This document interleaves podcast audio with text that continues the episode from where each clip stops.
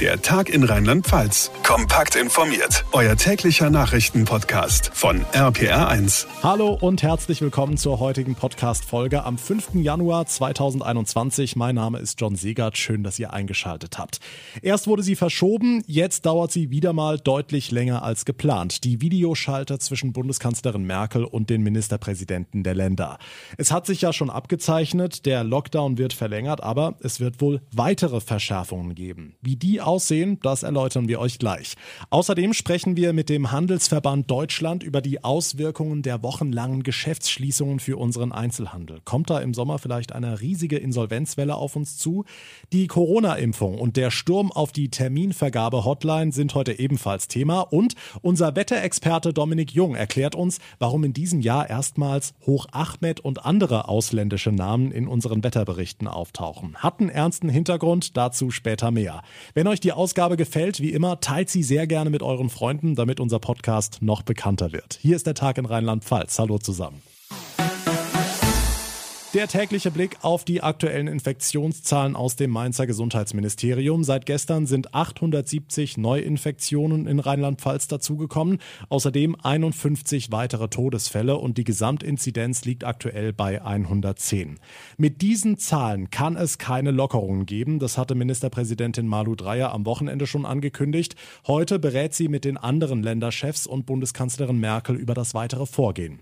Johanna Müßiger aus den RPA1 Nachrichten. Klar ist, der Lockdown wird verlängert, aber es soll wohl sogar noch weitere Verschärfungen geben.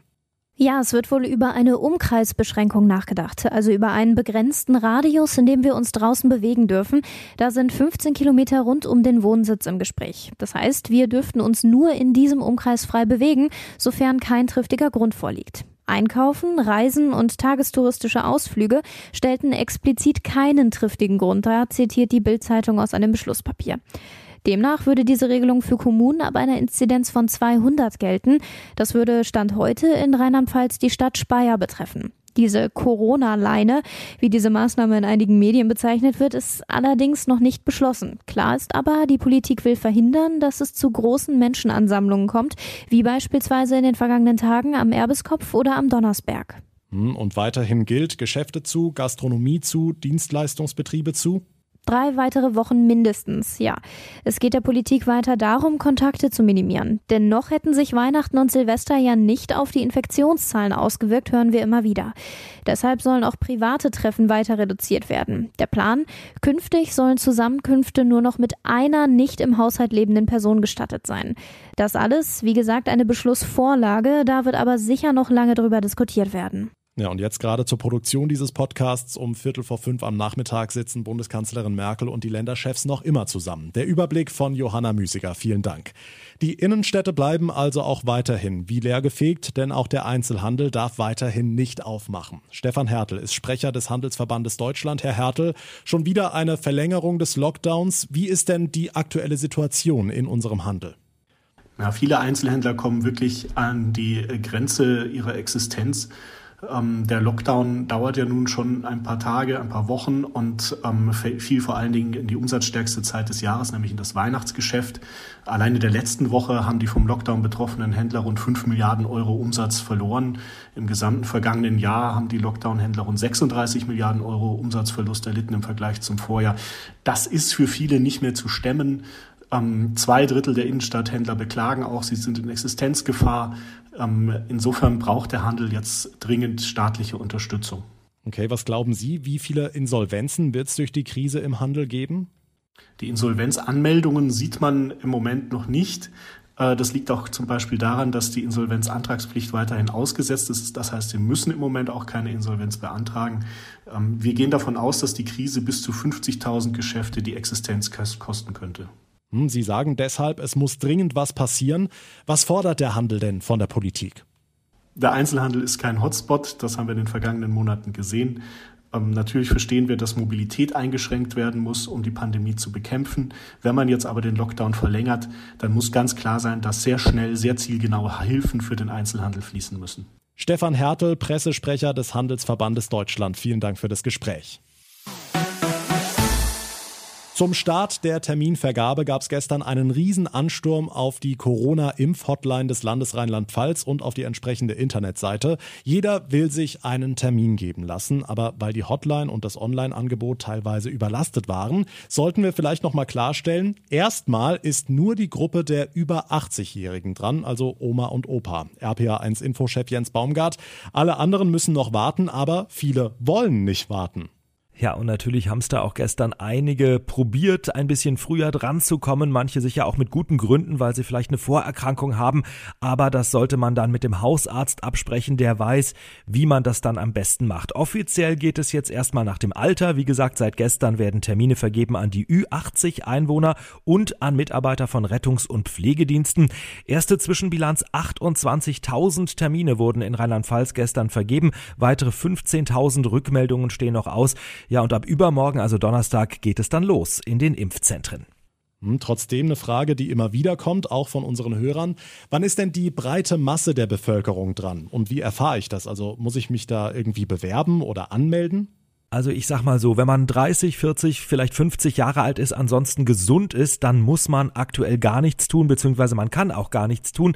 Einfach erstmal abwarten. Gesundheitsminister Jens Spahn hat im ZDF angekündigt, Ziel sei es bis zum Sommer jedem, also wirklich jedem ein Impfangebot machen zu können. Äh, das hängt aber davon ab, das habe ich auch immer sehr klar gesagt, dass die Zulassung, die wir jetzt noch erwarten in den nächsten Wochen, nicht nur von Moderna jetzt in diesen Tagen, sondern auch von Johnson Johnson, AstraZeneca, CureVac, hier auch ein ein deutscher Hersteller, dass auch die erfolgen. Da werden wir dann vermutlich in den nächsten vier Wochen deutlich mehr Klarheit haben. Eine zweite Debatte, die seit ein paar Tagen geführt wird, ob man vielleicht äh, doch erstmal nur eine Dosis spritzt und nicht die zweite ein paar Wochen hinterher, so wie es eigentlich geplant ist. Ähm, es gibt Hinweise darauf, dass schon bei einer Dosis ein großer Schutz aufgebaut wird und dann könnte man natürlich doppelt so viele Menschen impfen. Ähm, aber auch das ist im Moment noch offen. Es ist also Geduld gefragt. Wir werden das weiter verfolgen und euch natürlich hier im Podcast und auch im Radio informieren, was ihr tun könnt, beziehungsweise wann es losgeht mit der Impfung. Dankeschön, Jens Baumgart. Erst Christian Heidel als Sportvorstand und Martin Schmidt als Sportdirektor, jetzt auch noch Bo Svensson als Cheftrainer. Mainz 05 setzt im Kampf um den Klassenerhalt in der Fußball-Bundesliga auf ein Führungsteam aus Rückkehrern. Heute hat sich Svensson erstmals als Coach der Rheinhessen der Öffentlichkeit präsentiert. RPA1-Reporter Martin Sauter, kann er die Wende schaffen? Naja, auf jeden Fall kann Bo Svensson den, ich sag mal, alten Mainzer Spirit wiederbeleben. Das ist wohl auch das Ziel, das Christian Heidel und Martin Schmidt verfolgen. Und wenn das gelingt, dann könnte es natürlich auch mit dem Klassenerhalt klappen. Das ist das kurzfristige Ziel, das ist auch dem neuen Trainer klar. Es geht aber um mehr, sagt Svensson. Wenn ich nur hier wäre, um die Aufgabe zu meistern, kurz mal in der Liga zu bleiben und Klasse zu halten, dann wäre ich nicht der Richtige. Ich finde, dass es extrem wichtig ist, dass wir als Mainz auch über Perspektive immer sprechen, weil das sichert halt Erfolg auf Dauer. Ja, und so war heute bei der Online-Pressekonferenz auch immer wieder von einem neuen Mainzer Projekt die Rede, für das der Trainer auch Zeit bekommen soll. Sein Vertrag läuft über dreieinhalb Jahre, durchaus ungewöhnlich heutzutage, und er gilt zur Not auch in Liga 2. Sportvorstand Christian Heidel setzt natürlich auch auf Svenssons langjährige Erfahrung in Mainz, erst als Spieler, später als Co- und Nachwuchstrainer. Bo Svensson müssen wir Mainz 05 nicht erklären, denn er ist ein Stück Mainz 05, er war bei Mainz 05, er, er kennt genau den Weg, den wir gehen wollen. Und auch wenn Svensson die Mannschaft erst noch kennenlernen muss, das will er von ihr sehen. Die Mainzer Tugenden, als Mannschaft aufzutreten, enge Abstände aus der Kompaktheit, den Gegner halt unter Druck zu setzen, nach vorne zu verteidigen, nach Ballgewinn halt auch schnell umschalten zu wollen. Sein erstes Spiel als Mainzer Cheftrainer steht für Svensson am kommenden Samstag an im Derby gegen Frankfurt. Die Infos von Martin Sauter. Vielen Dank. Endlich haben wir mal wieder Schnee. Zum Schlittenfahren sind wir heute hier und äh, geht auch super. Hier den kleinen Hügel runter. Vor allem mit zwei Kids. Ich weiß nicht, wie es am Wochenende war, aber heute ist ja ruhig. Hm, so hören sie sich an, die Rheinland-Pfälzer, die den Schnee auf dem höchsten Berg im Land, dem Erbeskopf, genießen. Und der Schnee liegt ja nicht nur dort, er liegt auf vielen Gipfeln zwischen Adenau und Edenkoben. RPA1 Wetterexperte Dominik Jung, eigentlich so ein richtig typischer Rheinland-Pfalz-Winter, oder? Ja, das ist bei uns dieses Jahr in Rheinland-Pfalz wirklich ein typischer äh, Mittelgebirgswinter. Unten gibt es eigentlich kaum Schnee, da flockt es ab und zu mal etwas. Auch in den kommenden Tagen gibt es immer wieder Schneeschauer, auch bis ganz runter, aber unterhalb von 200, äh, 300 Metern, da wird es kaum für eine Schneedecke reichen, zumindest nicht für längere Zeit. In der Eifel dagegen schon Schneehöhen bis zu 30 Zentimeter und auch der Hunsrück darf sich über bis zu 29 Zentimeter freuen und so geht es auch in den nächsten Tagen weiter. Der Mittelgebirgswinter bleibt bei uns in Rheinland-Pfalz erhalten. Wer Schnee sehen möchte, der kann das tun in Lagen ab 300 bis 400 Meter und weiter oben. Unten dann meist doch weiterhin grün, die Temperaturen hier einfach leicht zu warm, so 2, 3 Grad plus in Koblenz, in Bad Kreuznach, in Mainz, so kann das natürlich mit Schnee ganz unten nichts werden. Und in Lagen ab 400 Metern, da gibt es weiterhin leichten Dauerfrost bei 0 bis minus 2 Grad. Also das Winter Wonderland bleibt erstmal bei uns. Noch ein anderes Thema, Dominik, die Namen für die Hoch- und Tiefdruckgebiete. Die wechseln sich ja Jahr für Jahr ab. Im letzten Jahr waren die Tiefs weiblich, die Hochs männlich. In diesem Jahr ist das umgekehrt, soweit so normal.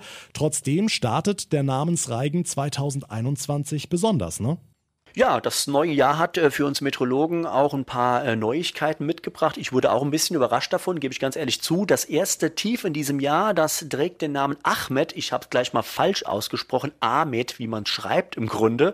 Aber wir werden jetzt öfters in den nächsten Wochen des neuen Jahres ähm, Namen mit Migrationshintergrund auf der Wetterkarte lesen bzw. auch hören. Ahmed, Goran, Chana. Ja, und das ist eine Kampagne, die trägt den Titel Wetterberichtigung und die wird durchgeführt vom Netzwerk Neue Deutsche Medienmacherinnen und die soll auf die Vielfalt in der Bevölkerung hinweisen. Ja, und insgesamt gibt's 14 äh, verschiedene Hochs und Tiefs mit diesen speziellen Namen mit Migrationshintergrund und wer möchte, kann sich übrigens auch ein Tief oder ein Hoch kaufen. Das wird ähm, von der Freien Universität in Berlin ähm, angeboten. Einfach mal bei Google suchen nach Wetterpate FU und dann kommt man ziemlich schnell auf diese Webseite, wo man sich auch ein Hoch oder Tief kaufen kann. Ja, also wer noch ein Geburtstagsgeschenk braucht, vielleicht mal eine andere Idee. Dankeschön, Dominik Jung. Das war der heutige Tag in Rheinland-Pfalz. Wenn euch unser Podcast gefällt, dann freue ich mich sehr über eine Bewertung bei iTunes und wenn ihr euren Freunden von unserem neuen Format berichtet, damit wir viele, viele, viele weitere Zuhörer bekommen. Und ihr verpasst keine Folge mehr, wenn ihr unseren Podcast ganz einfach abonniert. Mein Name ist John Siegert. Ich bedanke mich ganz herzlich fürs Zuhören. Wir hören uns dann in der nächsten Ausgabe morgen Nachmittag wieder. Bis dahin eine gute Zeit und vor allem bleibt gesund gesund. Der Tag in Rheinland-Pfalz, auch als Podcast und auf rpr1.de. Jetzt abonnieren.